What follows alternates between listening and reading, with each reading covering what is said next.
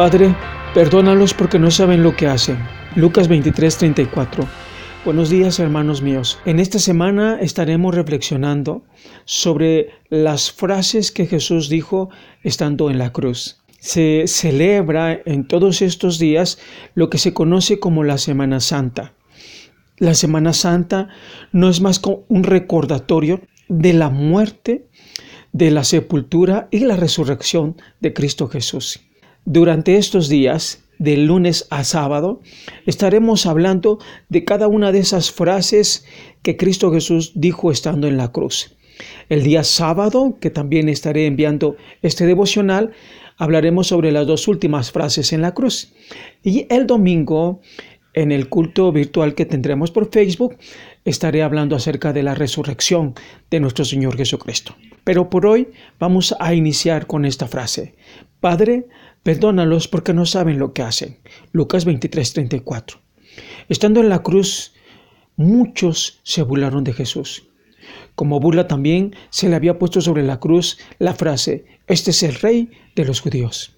A Jesús lo azotaron, lo injuriaron, lo escupieron, lo humillaron, lo maltrataron, le enterraron clavos y una corona de espinas, y aún así sus primeras palabras en la cruz fueron, perdónalos.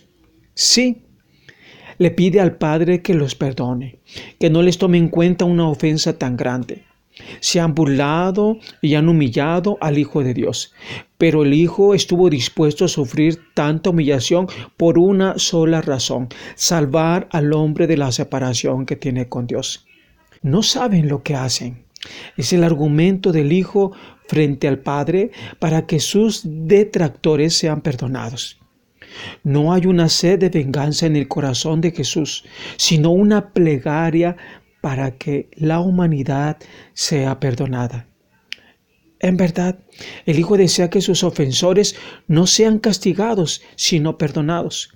Suplicar por perdón en el preámbulo de la muerte solo indica una cosa, que por amor el justo estuvo dispuesto a morir por los injustos. En el presente, la cruz es el único camino seguro para alcanzar el perdón de Dios.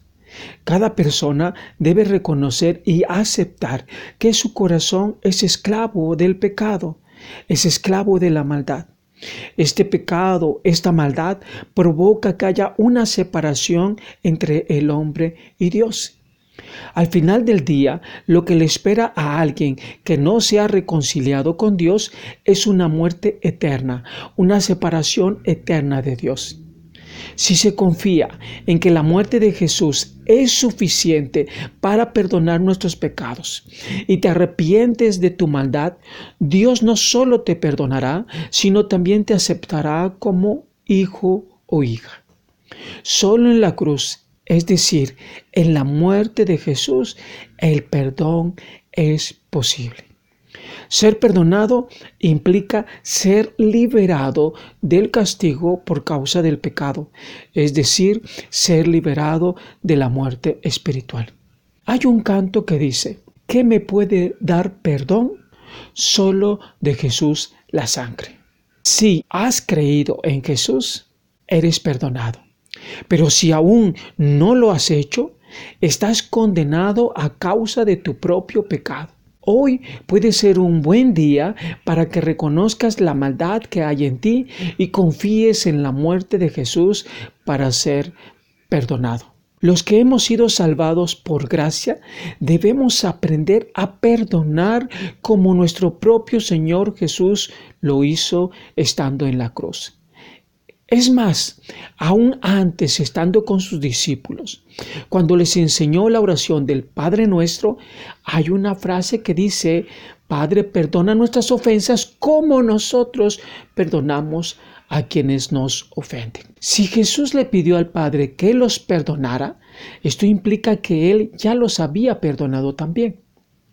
Hay alguien que te ha hecho mucho daño y aun cuando lo recuerdas en el presente, ¿Te molesta, te duele o te enoja? Aprende a perdonar.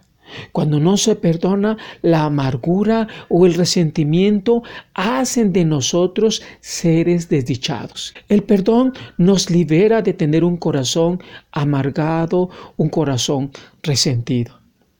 Pídele a Dios que te ayude a perdonar.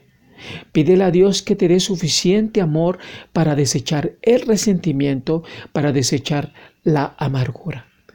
Ora por la persona que te hizo daño y que la gracia y el amor de Dios te ayude a ser una persona amable. Lo mejor que puedes hacer ahora es perdonar. Sé que no es fácil, pero contamos con la gracia de Dios para que Él nos ayude a perdonar. El perdón siempre será mucho mejor que la amargura o resentimiento. Pero para poder aprender a perdonar, primero busca el perdón de Dios.